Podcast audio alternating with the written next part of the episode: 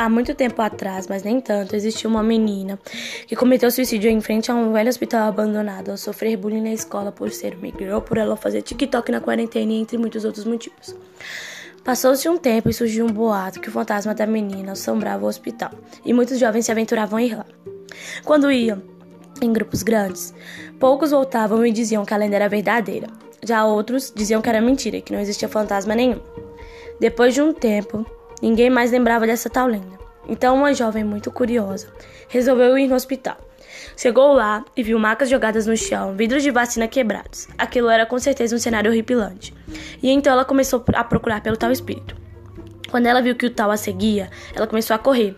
Só que quando ela menos esperava, começou a escutar uma música ao fundo, que a fez ter vontade de dançar. E foi isso que ela fez. Parou de correr e começou a dançar. Não só ela, mas o espírito também.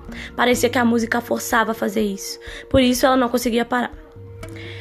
Então, depois de um tempo, ela viu que só ela dançava e o espírito se aproximava. Foi quando, no final da música, a menina foi morta pelo tal espírito.